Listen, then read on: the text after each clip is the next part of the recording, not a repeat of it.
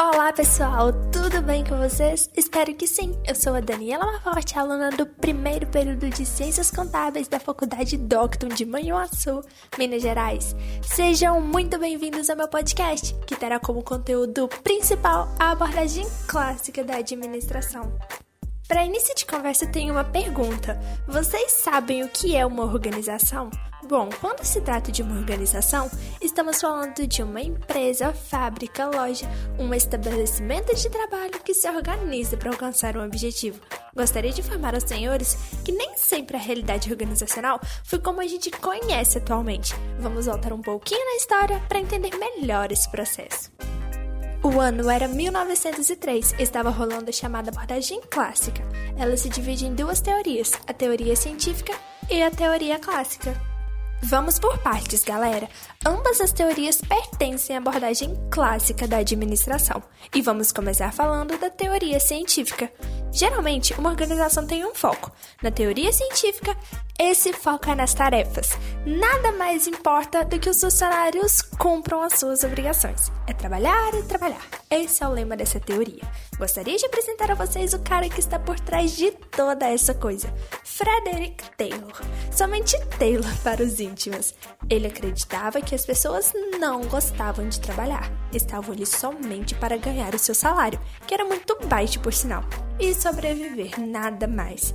Essa teoria é também chamada de teoria X.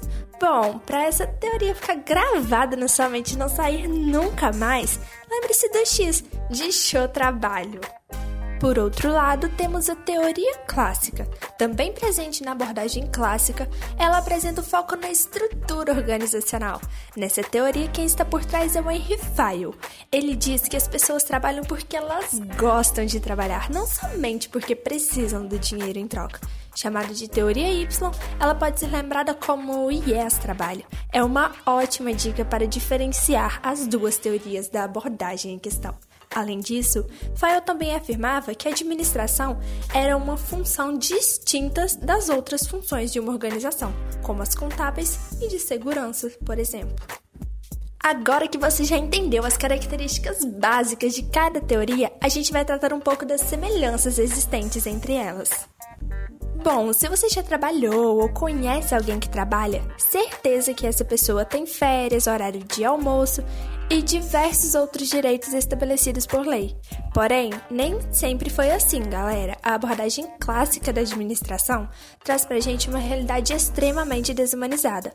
Os salários eram baixíssimos e não existia o um mínimo de direitos. Para vocês terem uma ideia, ter um tempo para ir ao banheiro ou comer alguma coisa era completamente desnecessário aos olhos dos donos das organizações.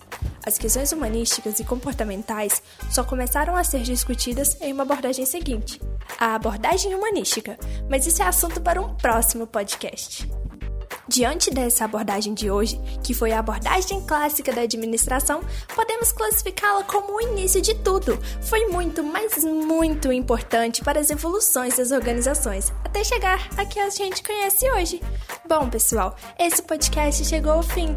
Agradeço imensamente a você que ouviu até aqui. Espero que tenha gostado do nosso papo e aprendido um pouquinho com ele.